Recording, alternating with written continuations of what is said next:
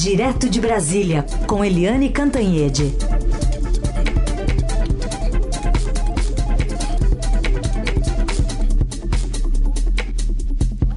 Oi, Eliane, bom dia.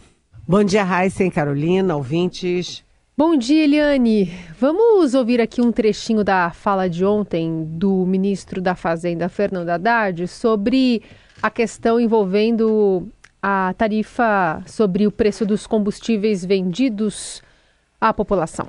Você atender a população como nós estamos atendendo não é incompatível com responsabilidade fiscal. E todos os compromissos de campanha estão mantidos, reafirmados e serão buscados. Então, tanto do ponto de vista fiscal, econômico, quanto do ponto de vista social, quanto do ponto de vista ambiental, essa medida vai ao encontro do desejo da área econômica de criar um ambiente favorável aos negócios no Brasil e ao crescimento com sustentabilidade ambiental. Queria te ouvir sobre que tamanho sai o ministro Haddad dessa briga aí sobre reoneração, se ele sai vencedor desse round, é, ou se a, a, a, a presidente do PT, Gleisi Hoffmann, vai planejar algum outro tipo de ataque? Enfim, como é que ficou essa negociação também do núcleo político, Eliane? É, o Fernando Haddad, ministro da Fazenda, ganhou essa. Ele já tinha perdido em dezembro a primeira, tinha perdido uma segunda, mas nesta terceira o Fernando Haddad ganhou. Ganhou porque o Lula quis, o presidente Lula quis que ele ganhasse. Agora, é uma solução muito complexa, não foi só é, pegar do lá atrás, do zero, né? Pegar de onde o, o Bolsonaro largou e voltar simplesmente os impostos como eram. PIS, COFINS, a CID, uh, dos combustíveis. Não foi só retomar, acabar a desoneração, voltar à oneração e ficar por isso mesmo. Eles construíram uma solução complexa que envolve a Petrobras.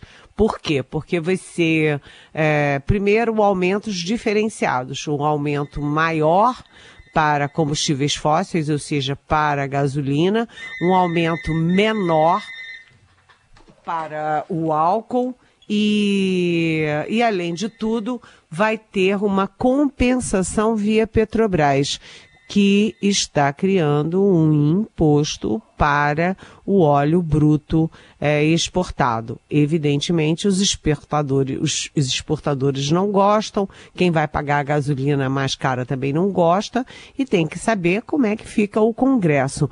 O presidente da Câmara, Arthur Lira, não foi consultado sobre a solução é, engendrada no governo.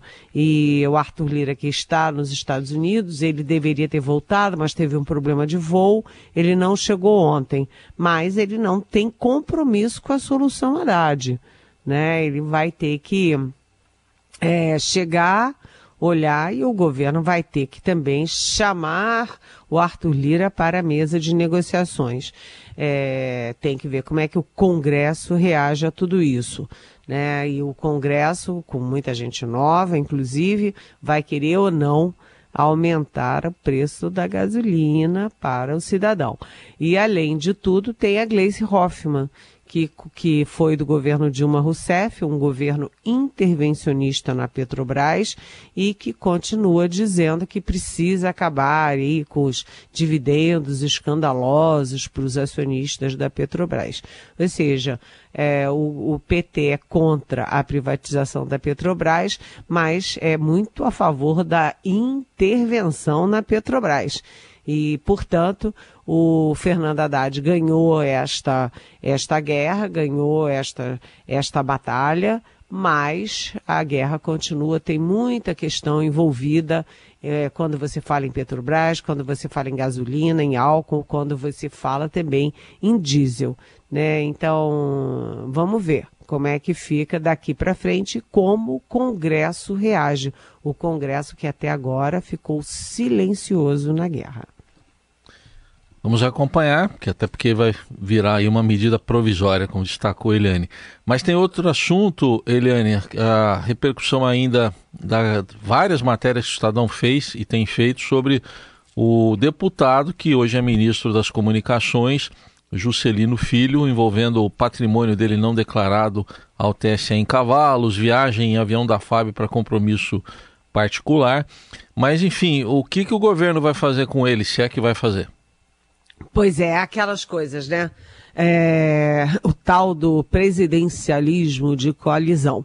O Lula precisava atrair a União Brasil, né? O Lula abriu o Ministério das Comunicações para a União Brasil, que é aquela fusão, eu sempre gosto de lembrar, a fusão do DEM, ex-PFL, ex-DEM, com o PSL, o partido que elegeu o Bolsonaro em 2018, e essa fusão que ficou é, azeite e água, né, nunca se completa, é uma guerra entre eles, foi uma fusão errada, foi um equívoco, mais um equívoco da CM Neto, o presidente nacional do DEM, que virou vice-presidente do União Brasil e que perdeu as eleições na Bahia. Ele que se achava o rei da Bahia, não é rei da Bahia, nem rei do União Brasil.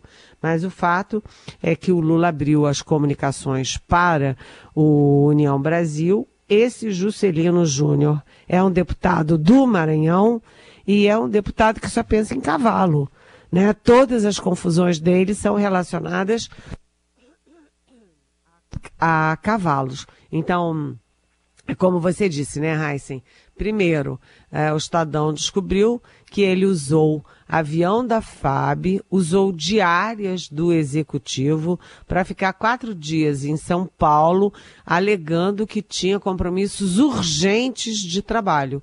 Na verdade, em quatro dias, ele ficou do, duas horas e pouquinho em compromissos oficiais e o resto do tempo ele cuidou de leilões de cavalos. Depois, no segundo dia, o Estadão descobriu que ele não declarou um patrimônio de mais de 2 milhões de reais em cavalos de raça. E agora também tem a notícia de que, em um ano inteiro de mandato de deputado federal, o ilustríssimo, a sua excelência, né, Juscelino Júnior, o filho, é, simplesmente apresentou um único projeto, criando o Dia Nacional do Cavalo. Ou seja, ele já não era um deputado assim muito, muito elogiável. Virou um ministro que talvez também não seja tão elogiável. É. E que nunca teve uh, nenhuma, nenhum despacho com o presidente uh, Luiz Inácio Lula da Silva. O governo não fala nada, mas é possível que ele vá parar na comissão de ética da presidência e, quem sabe, como deputado também, chegar lá na na, no Conselho de Ética da Câmara. Vamos chamar a Dona Bela aqui, Eliane, para fazer uma menção ao que só pensa o ministro do governo Lula. Ai, só pensa só pensa em cavalo. Só, só pensa, pensa naquilo. Eliane, ontem o presidente Lula assinou um decreto que reinstala aquele Conselho Nacional de Segurança Alimentar e Nutricional né, para tratar da questão da fome especialmente e tem é, uma agenda sobre o novo Bolsa Família também para essa semana. É, exatamente. Nessa área não tem complicação, não tem guerra no governo. É a promessa de campanha do presidente Lula de investir fortemente, pesadamente nas camadas mais miseráveis, mais pobres da população. Então, ontem o Lula fez uma, um evento no Palácio do Planalto para recriar o CONSEA, o Conselho de Segurança Alimentar. Um conselho que cuida exatamente disso, dos é, milhares ou milhões de brasileiros que não têm o que comer e que um, foi é, incinerado no início do governo Bolsonaro. O Bolsonaro é, extinguiu o Conselho, não criou nada no lugar. O Lula recria o Conselho, que tem o, o, carimbo dele, o carimbo dos governos do PT, e isso significa que ele está garantindo, pelo menos é, na, na promessa, no discurso, que todo brasileiro tenha, tenha três refeições ao dia: café da manhã, almoço e jantar. Isso, além de simbologia, tem um efeito prático enorme num país que tem milhões de pessoas passando fome. E amanhã o presidente Lula também anuncia o novo Bolsa Família. Bolsa Família que volta a se chamar Bolsa Família, é, que é, vai ter, além dos 600 reais, que já era promessa de campanha, aliás, dele e do próprio Bolsonaro, vai ter também, no caso do Lula, vai ter um, um valor diferenciado para as famílias de acordo com o número de filhos adolescentes e crianças. É, também vai ter uma novidade, que é a cobrança de contrapartida, como havia, inclusive, no governo Fernando Henrique Cardoso. Né? É, no governo Fernando Henrique Cardoso, o programa se chamava Bolsa Escola. A criança é, ia para a escola, comprovava a ida para a escola e a família recebia o auxílio. Né? Depois mudou para Bolsa Família, para ficar o carimbo né? e a etiqueta do governo Lula. É, mas agora vai voltar a cobrar a exigência de presença das crianças na escola e de vacinação né? Criança vai ter que estar tá vacinada para os pais receberem o benefício. Todo mundo que não vacinou suas crianças vai ter que sair correndo para vacinar. Né? Até porque a carteirinha de vacinação é, foi caindo, caindo, caindo. E o Brasil está com índices muitíssimos baixos de vacinação infantil, né? Inclusive de sarampo, é, essas coisas todas que são muito perigosas. Então, é, é, importante a gente falar desses dois programas, porque são programas é, fortemente sociais, né, fortemente é, ligados às famílias que estão mais é, na miséria, mais jogadas na rua, mais jogadas no desalento, no desamparo, e isso é fundamental num país como o Brasil. Aliás, é, um dos, dos das intenções do, do governo Lula ao anunciar amanhã o novo Bolsa Família é exatamente você rastrear aquelas famílias que recebem indevidamente. Olha o que surge de gente que recebeu auxílio emergencial é, sem ter direito, né? Gente rica, a mulher daquele Daniel Silveira, aquele deputado bolsonarista que foi homenageado pelo Bolsonaro duas horas no Planalto. Por que que essa mulher vai roubar dinheiro de pobre, né? E assim como ela, muita gente. E no caso do Bolsa Família também, tem mais de 2 milhões é, de Bolsas Famílias que são distribuídas indevidamente, porque o governo Bolsonaro não cuidou dos cadastros. Né? Era assim, chegou lá, vai pegando, é, não tinha rigor em nada, vai soltando, vai liberando. Afinal das contas, quem paga é exatamente o Heisen, é exatamente a Carolina, é exatamente cada um de nós. Né? E além de retirar os que recebem indevidamente, o governo vai fazer uma busca ativa daqueles que precisam, que têm direito e que não recebem. Então, acho isso importante. É, justiça para quem precisa e justiça também para aqueles abusados né, que roubam o dinheiro do pobre brasileiro. Muito bem. Eliane, vamos colocar aqui uma pergunta de ouvinte que tem a ver com o tema que você também trouxe aqui para a nossa pauta, que é aquele trabalho análogo à escravidão descoberto é, numa empresa que prestava serviços para três vinícolas no, em Bento Gonçalves, no Rio Grande do Sul. Foi no fim de semana. Mais cedo a gente reproduziu aqui uma fala xenófoba, racista do vereador Sandro Fantinel, do Patriota, né, de Caxias do Sul, dizendo que não era mais para contratar aquela gente lá de cima. E tem ouvinte nossa, Jurema, exatamente, ela está perguntando: esse parlamentar do Patriota pode falar essas atrocidades sem ser punido? Liberdade de expressão parlamentar vale até até que ponto para falas racistas e xenófobas? Pergunta aí a Jurema. Oi, Jurema. É, bom dia. Sinceramente, é, que nojo a fala desse cidadão, né? Que nojo. Eu fiquei enojada. É, primeiro, vamos começar lá do início, né? Começando do começo. É, vinícolas, vinícolas são, sabe, é, uma parte da economia sofisticada. É gente que mexe com uvas, com vinhos, né? Vinhos, você tem muita expertise internacional, você viaja, você usa, é, analisa, estuda as culturas é, lá fora. É um ambiente sofisticado, não é uma coisa simples, banal, tosca, grosseira. É sofisticado.